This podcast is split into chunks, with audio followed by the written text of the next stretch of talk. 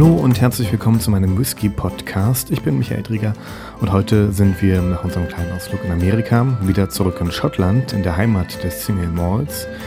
Der Whisky, um den es heute geht, der unterscheidet sich deutlich von denen, die wir bisher verkostet haben. Warum? Darum geht es natürlich in dieser Folge. Whisky Tasting Nummer 4, Glenfarclas, 10 Jahre.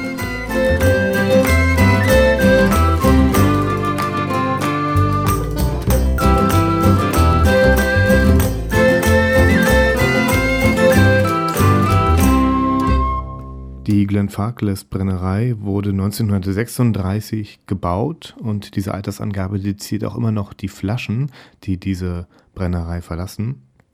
1865 wurde sie dann von der Familie gekauft, die die Brennerei noch heute besitzt, für 511 Pfund damals. Es ist auch eine der wenigen schottischen Brennereien, die noch im Familienbesitz sind und auch von der Familie geführt werden. Viele andere Brennereien wurden ja von großen internationalen Konzernen aufgekauft. Der zehnjährige Glenn Farkless ist der jüngste, den die Brennerei im Angebot hat.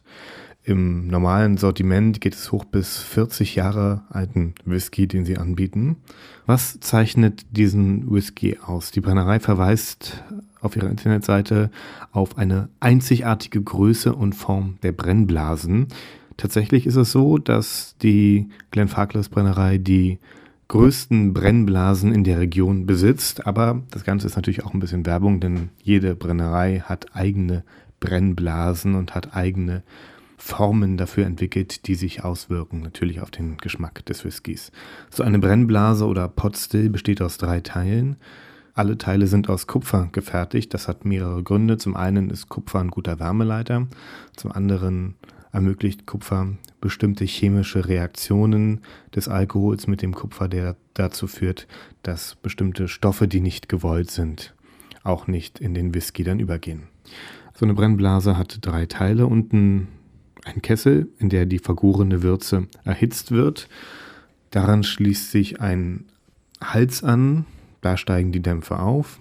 Alkohol verdampft bei einer niedrigeren Temperatur als Wasser und auf diese Art und Weise trennt sich dann der Alkohol von Wasser, indem nämlich der Alkohol schon verdampft, während das Wasser noch unten im Kessel bleibt. Dieser Hals geht dann über in einen Arm, über den die Dämpfe dann weggeführt werden vom Kessel und dann werden sie in einem Kühler abgekühlt und wieder verflüssigt und da hat man dann das erste Destillat. Das Ganze wird dann noch mindestens einmal wiederholt, bevor man dann am Ende den Alkohol hat, den man dann in die Whiskyfässer abfüllt.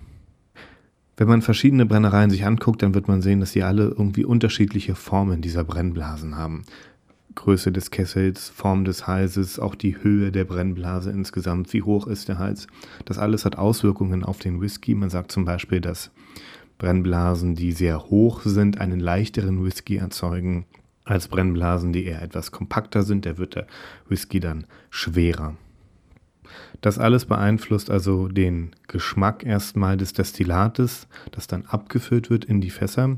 Die Fässer sind dann aber für einen Großteil des Whisky-Geschmacks verantwortlich. Man sagt so, drei Viertel des Geschmacks kommen von der Lagerung in den Fässern. Bei Glenfarclas ist es so, dass die Whiskys fast ausschließlich in Sherryfässern gelagert werden und die geben dann natürlich, wenn da Whisky reingeführt wird, ihre Aromen an den neuen Inhalt des Fasses ab. So ein Sherryfass ist deutlich teurer. Die andere Variante sind ja Ex-Bourbon-Fässer aus Amerika die auch häufig verwendet werden von Whiskybrennereien. So ein Sherryfass sagt man ist ungefähr achtmal so teuer. Dementsprechend sind natürlich auch die Whiskys, die in Sherryfässern gelagert sind, teurer als andere.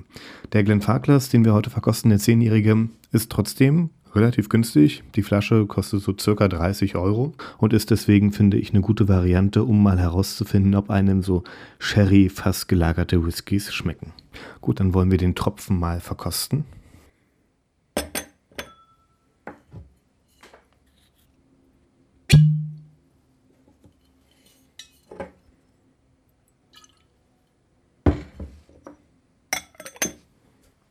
Also der Whisky hat eine helle goldgelbene Farbe. Wollen wir mal riechen?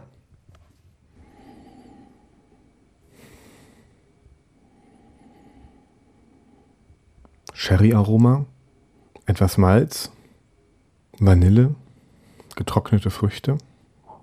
Für mich ist da auch so ein bisschen dunkle, getrocknete, süße Pflaume drin und etwas Rauch. Gut, wollen wir mal probieren?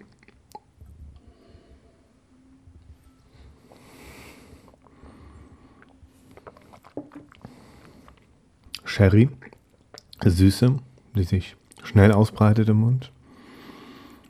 Dann kommt etwas Würze, Vanille, bisschen Honig. Und zum Ende hin nimmt die Süße ab. Es bleibt so ein bisschen Würze und leichter Rauch. Sehr schön. Ich trinke den gerne. Ich mag auch Whiskys, die in Sherryfässern gelagert wurden. Und wenn man auch bedenkt, wie viel die Flasche kostet, dann ist das ein Whisky, den man gut zu Hause haben kann und den man auch gut kaufen kann, um herauszufinden für sich, ob einem Whiskys schmecken, die in Sherryfässern gelagert wurden. Das war's für heute. Wir hören uns wieder, wenn der nächste Whisky probiert wird. Bis dahin, tschüss.